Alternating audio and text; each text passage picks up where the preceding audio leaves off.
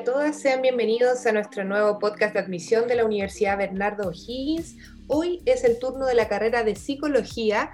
Eh, en el podcast anterior estuvimos conversando acerca de la carrera, ¿cierto? De también de los indicadores y también de dónde pueden trabajar los psicólogos y psicólogas de la UO.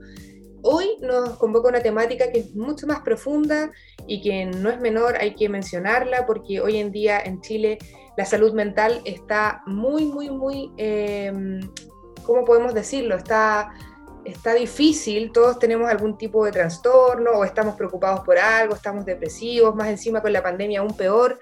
Entonces nuestros números no son muy buenos. Viviana nos va a estar contando sobre algunas cifras interesantes para conocer. Eh, y con quien me encuentro, ¿cierto? Que es la directora de la carrera de psicología. Ella es psicóloga clínica de la Pontificia Universidad Católica de Chile. Es magíster en psicología clínica con la mención en parejas y familias, además de contar con estudios de postítulo en psicología clínica sistémica constructiva, conducente a acreditación clínica y actualmente participa de una red de investigación internacional en resiliencia. Viviana Tartakovsky, ¿cómo está? Muy bien, muchas gracias. Bien dentro de lo que se puede en esta pandemia. Sí, pues la verdad es que uno siempre que pregunta, todos decimos que estamos bien, ¿cierto? Pero es como una respuesta automática. Pero sí, estamos pasando por un, momento difícil. Eh, yo creo que nadie está 100%, nunca está 100% bien, pero siempre está tratando de, de, salir adelante, ¿cierto? Con sus propios problemas. Eh, te agradecemos que estés acá, Viviana, con nosotros, que quieras conversar sobre eh, una temática importante que es la, salud mental en Chile, principalmente en los adolescentes, que es a quienes nos vamos a enfocar el día de hoy. Eh, primero conocer eh, cuál es el rango de adolescencia, aunque todos podemos tener una salud mental debilitada por la pandemia o por algún otro motivo anterior, pero sin duda la salud mental está, está crítica en nuestro país y queremos abordarla desde la mirada de una persona eh, que conoce de psicología como tú y que podamos eh, ahondar en algunos temas relacionados con la salud mental en los adolescentes. Así que bienvenida Viviana, gracias por estar. Y vamos a partir con la primera pregunta. Eh, nos gustaría conocer cómo afecta la cuarentena a la salud mental de nuestros adolescentes. Ay, es una pregunta bien compleja porque la verdad es que todos estamos absolutamente vulnerables psicológicamente eh, las cuarentenas en Chile han sido muy extensas. En algún momento se había planteado, si bien recuerdas, que no fueran más de un mes, lo cual en la práctica no se ha podido dar. Eh, y, y, eso lo es complejo en términos de la convivencia 24/7, que ya de por sí genera un estrés en las familias, en las parejas, en la relación con tus hijos e hijas, sino que también ha generado afectaciones psicológicas por pérdida de trabajo, por baja de ingresos, eh, por eh, eh, enfermarse de coronavirus, por muertes de familiares o personas significativas en tu entorno. Entonces, ha tenido un impacto enorme y los últimos estudios hablan de que en Chile ha tenido un impacto tan grave que es considerado el segundo país con mayores efectos psicológicos en términos de lo que ha sucedido en esta pandemia. Entonces, María Renata, yo te diría que la situación en Chile es muy, muy grave. Otro estudio que se hizo, ¿cierto?, hace poco con niños y niñas, dio cuenta eh, a la fecha, eh, estamos en abril 2021, esto salió en marzo 2021, eh, al menos un 20% de los niños estaba presentando algún tipo de síntomas. Entonces, la salud mental en todos los rangos etarios está muy debilitada y eso tiene distintas explicaciones. Pues yo te diría que lamentablemente la pandemia ha eh, hecho relucir las diferencias socioculturales y socioeconómicas exorbitantes que existen en nuestro país, lamentablemente.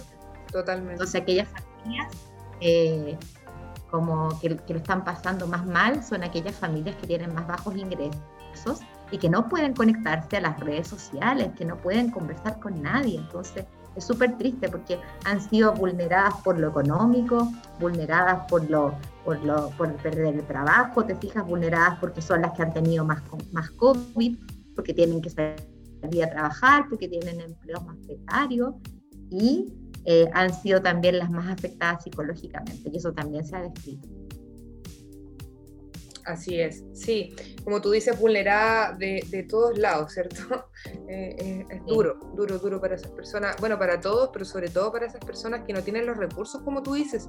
La salud mental en nuestro país es carísima, muy, muy cara acceder a la salud mental, a un psicólogo, a un psiquiatra. Entonces, no todos tenemos eh, la, no sé, los medios para poder eh, optar a la salud mental y ha sido un tema, sin duda. En redes sociales hay varias campañas al respecto de eso, ¿cierto? Por la cantidad de suicidios que han ocurrido, por gente que no ve otra escapatoria y toma esas decisiones, ¿cierto? Por, también la desesperación, yo creo, de no poder acceder a, esto, a esta salud mental o muchas personas que a lo mejor dan prioridad a otras cosas en vez de preocuparse de su salud mental. Sí, totalmente. O sea, yo creo que también la, pandemia ha puesto de relieve problemáticas que estaban invisibilizadas en términos de las relaciones familiares. Entonces, por ejemplo, lo que ha ocurrido es que eh, se ha, eh, como se eh, emerge así en plenitud la parentalidad mínima que estábamos ejerciendo. Entonces, hoy día a mí me pasa, no sé, yo, yo voy a la radio ADN casi toda la semana y, las mamás o los papás o los cuidadores cuentan, mi hijo tiene siete años y tiene Facebook y cosas que no sabían. Entonces, de alguna forma, eh, los chilenos trabajamos muchas horas, somos poco productivos, se nos decía antes de esta pandemia, pero la verdad es que eh, las distancias, los trayectos, sobre todo en Santiago, donde está todo el centralismo que tenemos como, como país, hace que los tiempos para compartir en familia hayan sido antes de la pandemia muy escasos entonces el confinamiento te hace convivir con un hijo, una hija, un joven que nos está escuchando hoy día. La mamá no sabe qué, qué, música le gusta, quiénes son sus amigos. Entonces, de alguna forma, es súper difícil convivir 24/7 con alguien que tú conoces. Imagínate con alguien que no conoces nada.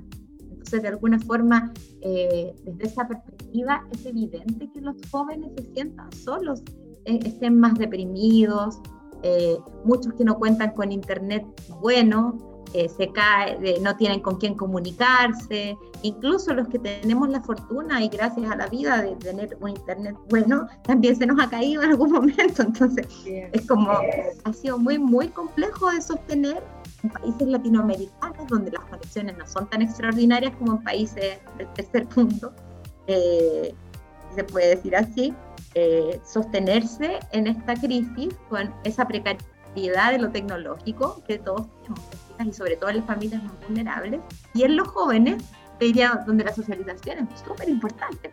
En el fondo, el, el, carrete, el juntarse, el, ver al amigo, Es difícil, yo me pongo en el lugar de aquella persona que nos escucha que tiene 17, 18, eh, 15, y quiere pololear y no puede. O sea, debe ser muy terrible, estar pasando muy, muy mal. Entonces, los estudios dan cuenta de eso y dan cuenta de que, claro, hay, hay, hay estudios contradictorios, algunos hablan de incremento en la tasa de suicidio, otros dicen que no están así, eh, pero lo que sí hay consenso es que ha aumentado la ideación suicida. O sea, la gente ha tenido durante esta pandemia y sobre todo los jóvenes momentos en los cuales han querido morirse. ¿Te fijas? Entonces, justamente, iba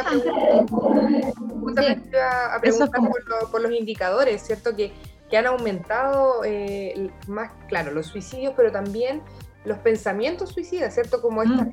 esta, sensación de cansancio, de que ya no quieren más, que se sienten solos, que se sienten incomprendidos muchas veces, eh, que no es para tanto, ¿cierto? A lo mejor nadie los escucha, o tal vez ellos se van hacia adentro y tampoco quieren ser una carga, quieren contarlo porque sienten que no es necesario. Mucho también tiene que ver con las redes sociales hoy en día, con el tema de, ¿cómo se llama?, de que no se aceptan a sí mismos, todos los cánones de belleza que existen, la competitividad de, quién es más bonito que el otro, quién es más flaco que el otro, toda esta como autoestima también ha llevado a que los adolescentes se sientan solos y eso los lleva también a tomar este tipo de decisiones, ¿verdad?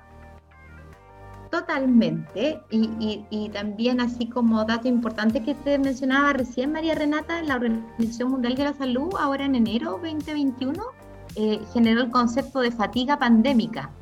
Así que levante la mano quien no se siente cansado, como que, no, como que, no fuera abril, parece que fuera diciembre, me decía el día del otro día.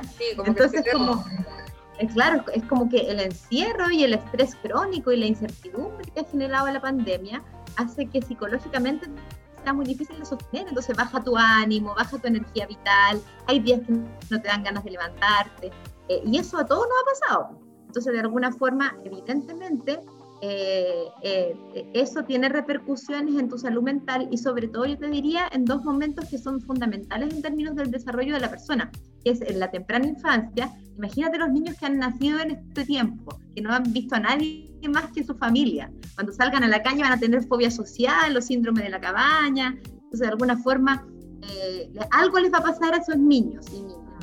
Y a los jóvenes, claro, les pasa que, están, imagínate un joven de 12, 13 que quieren pololear su primer beso, todas esas cosas van a afectar de alguna u otra manera su desarrollo eh, posterior. Entonces, lo que sí hay consenso, yo te decía que si bien como que hay, distintas eh, investigaciones que dan cuenta de mayor o menor eh, tasa de suicidabilidad en los jóvenes, lo que sí hay consenso es que hay mayor ideación suicida y esa ideación se puede traducir en acción si tú como padre, madre o cuidador no haces nada. O si ese joven no tiene un amigo a quien contarle que se quiere matar. ¿Me explico?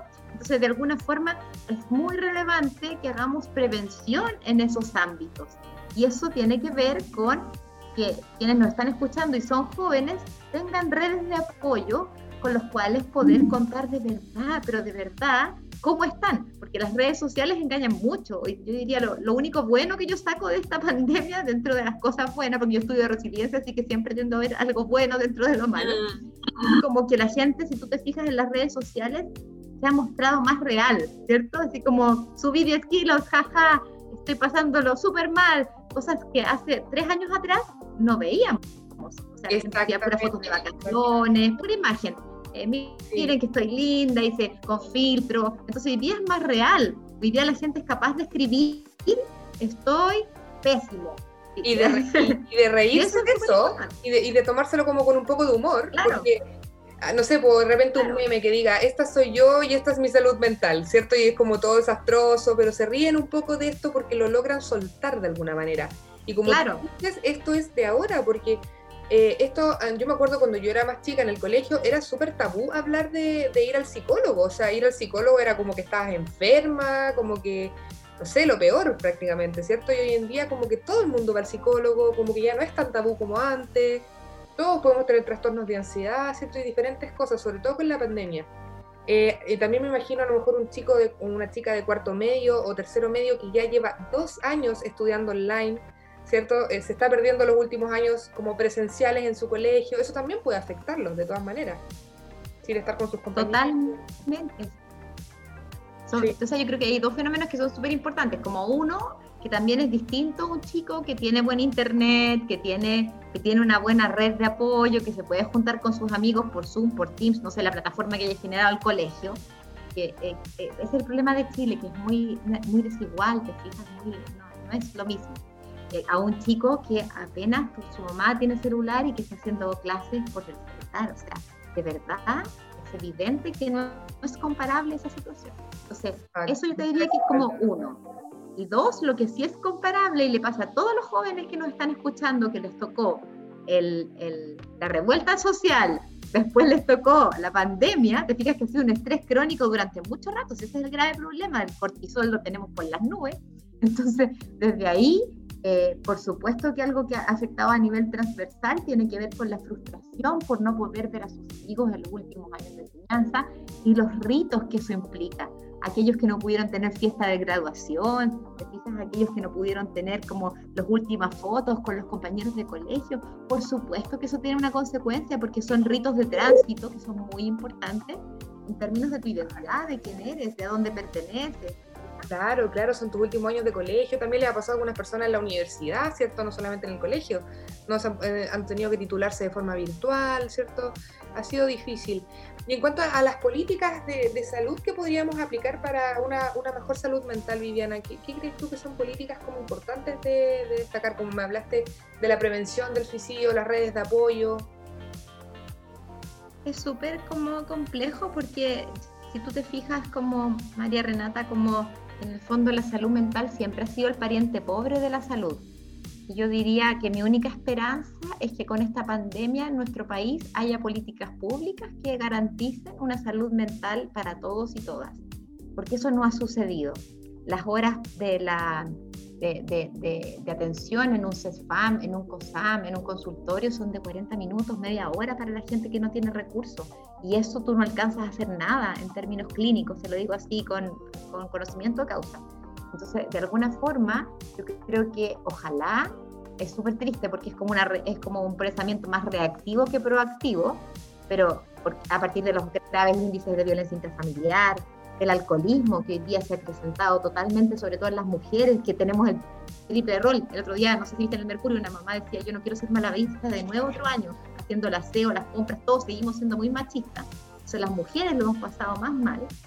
Eh, y desde ahí eh, es súper difícil como yo te diría, si no se releva lo importante que es la salud mental, que la salud mental eh, no va desligada de la salud física y no cambiamos esa idea de una vez por todas, no vamos a poder salir adelante. Y que la salud mental, como yo te decía, tiene una visión sistémica, o sea, si te quedas sin pega, si se te murió alguien por COVID, si tu pareja te golpea, si em, el jefe te trata mal, todas esas cosas te afectan psicológicamente y afectan tu rendimiento y te afectan como mamá, te afectan como papá, te afectan, te fijas, entonces no hay que ver nada aislado de alguna forma. Yo creo que tenemos políticas públicas que son muy, muy, no conversan. Entonces, como, eso es Claro, como que no tienen una conexión, sino que son políticas, como tú dices, medias redactivas, como que no se engancha una con la otra, no tienen como esa sinergia, sí, es verdad. Exacto, es como cuando nos dijeron quédese en casa, ¿y quién pensó, acá, quédese en casa y qué hago? Decía la gente, y se puso a cocinar, subió de peso. Claro, Entonces, empieza una vida más sedentaria, te pones a hacer repostería, ¿cierto? Como que buscas entretención de alguna manera.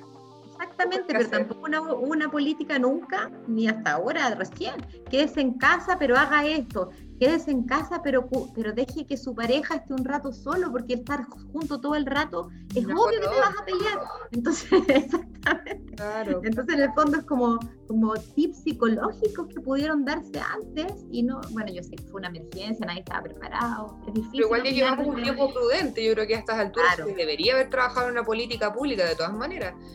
Y ya para ir cerrando, Viviana, que es un tema súper interesante y nos podríamos alargar muchísimo, eh, justamente hablando de los tips, eh, ¿qué tips nos podrías dar eh, para controlar la ansiedad en estos tiempos de, de, encierro, en que muchas veces nuestra mente divaga mucho, nos desconcentramos con facilidad en nuestras tareas? ¿Cuáles podrían ser algunos tips para controlar esa ansiedad? Eh, no sé si, bueno, hay gente que hace mindfulness, ¿cierto? Otros hacen yoga, ejercicio, respiración. ¿Qué, qué tips y consejos les podemos dar a quienes nos están escuchando? Mira, tú diste una, como una eh, respuesta a la pregunta muy exacta. Bueno, yo estudio resiliencia. las, hago todas, las hago todas. no, yo, yo como soy eh, terapeuta sistémica construccionista social, creo que no hay una receta, sino que más bien invito a quien nos escucha a que resilie. Y por eso me gusta el concepto de resiliencia e investigo resiliencia, porque no es como haga yoga o haga mindfulness, sino que tú como María Renata, yo como Viviana, las cosas que nos hacen bien son distintas porque somos seres humanos diferentes. Entonces lo que uno tiene que hacer es identificar aquellas cosas que te calman, que te hacen bien y que, y, que por ejemplo, te han servido para enfrentar otras crisis que has tenido que vivir a lo largo de tu vida. Entonces, quien nos escuche, yo le diría, mire su vida, piense otros eventos tristes que le sucedieron eh, en, su, en su historia ¿Qué les sirvió en esa época? Claro, alguien me va a decir, nada es comparable con esto. Sí, nada es comparable con esto. Esto es muy, mucho más estresante. Pero, por ejemplo, si, no sé, eh, hace tres años falleció mi mamá y yo digo, ¿qué me sostuvo psicológicamente para no suicidarme, por ejemplo, en ese momento? Eh, me, sostuvo hablar con mi mejor amiga, me sostuvo hacer deporte, me sostuvo cocinar, me sostuvo tejer. Se puede ocupar esos recursos habilidades y esas capacidades en una crisis como la que estoy viviendo hoy. Entonces, si es que no las encuentro en mi historia, puedo irlas buscando en mi presente. Entonces, hoy día si tú me preguntas, porque de repente me han invitado a, dar talleres o a hacer charlas de cómo estar bien en, en, pandemia, yo les digo, no, pónganle cómo sobrevivir psicológicamente a la pandemia. Cómo estar menos mal. Claro, cómo estar menos mal. cómo estar menos mal tiene que ver con resiliar. Cómo resilio haciendo cosas que a mí me hagan bien, que pueden ser súper distintas de las que a ti te hagan bien como María Renata. Entonces, es una invitación a la introspección y esas cosas lo que, lo que, que central las transformes en rutina. Por ejemplo, si tú identificas que cantar te hace bien, que cantes todos los días. Si, si, si tú, por ejemplo, no sé, pues yo tengo el rito con mi hija, que damos las gracias todos los días por aquello que, que nos pasó bueno en el día. Es como un, grito de, un rito de gratitud. Y además nos conecta con lo bueno para que tengamos un buen dormir. Claro, por ejemplo, yo hago una forma lo un perro y un gato, por ejemplo. Claro, ¿te fijas? Hay gente que... Las mascotas ayudan harto. Totalmente, hay gente que sacó, yo también me compré un hámster para mi hija chiquitita para que no estuviera tan pegada las pantallas. Claro, cada uno tuvo que hacer algo para, para aquello. Entonces, sin lugar a dudas, yo diría que eso es fundamental. Y, y, lo último que te quisiera decir, María Renata, es como ojo con las pantallas. Pegarse a la pantalla va a ser el gran mal de los próximos años. Eh, y ahí vamos a tener que ver en los próximos 10, 20 años qué va a pasar con pegarse a las pantallas, qué va a pasar con la socialización, qué va a pasar con las conductas regresivas en la infancia, niños que volvieron a los pañales, ¿te fijas? Pues nadie va a querer salir a la calle. Nadie va a querer exactamente. La desconfianza con el otro, o sea, nos van a venir 1800 temas de salud mental. Mm. Así que quienes nos escuchan, no se nos va a requerir más que nunca como psicólogos y psicólogas para intervenir y después del desastre que quede, que ya está quedando y no sabemos qué otras repercusiones más van a haber eh, con esta pandemia. No, y el COVID tiene para rato, parece, porque cada vez hay más cepa y ya como que no sabemos hasta cuándo vamos a estar con esto, sin duda. Es con algo que vamos a tener que eh, convivir. Exactamente. Viviana, muchas gracias por tu tiempo, por estar con nosotros y por eh, contarnos un poco de la salud mental en nuestro país. Si quieren obtener más información, los invito a todos a conocer nuestra página web www.uvo.cl/admisión. Ahí pueden encontrar el portal Futuro Alumno, donde nosotros siempre estamos subiendo diferentes eh, temas interesantes para ustedes. Vamos a contar próximamente con algunos eh, tips de vocación, ¿cierto? Que trabajamos con la Escuela de Psicología justamente y eh, cualquier cosa, si quieren comunicarse con la directora o con alguien de la escuela, lo pueden hacer a través de nuestros canales de, discusión, de apoyo, y nosotros los conectamos con, con, la escuela de psicología, no hay ningún problema. Nosotros tenemos política de puertas abiertas, ¿cierto, Viviana? Quien quiera acercarse lo puede hacer. Así que muchas gracias por estar con nosotros y nos vemos en un próximo capítulo, nos escuchamos más que nada en un próximo capítulo mm. de los podcasts de admisión Hugo, a cuidarse todos, que estén muy bien. Chao, chao. Música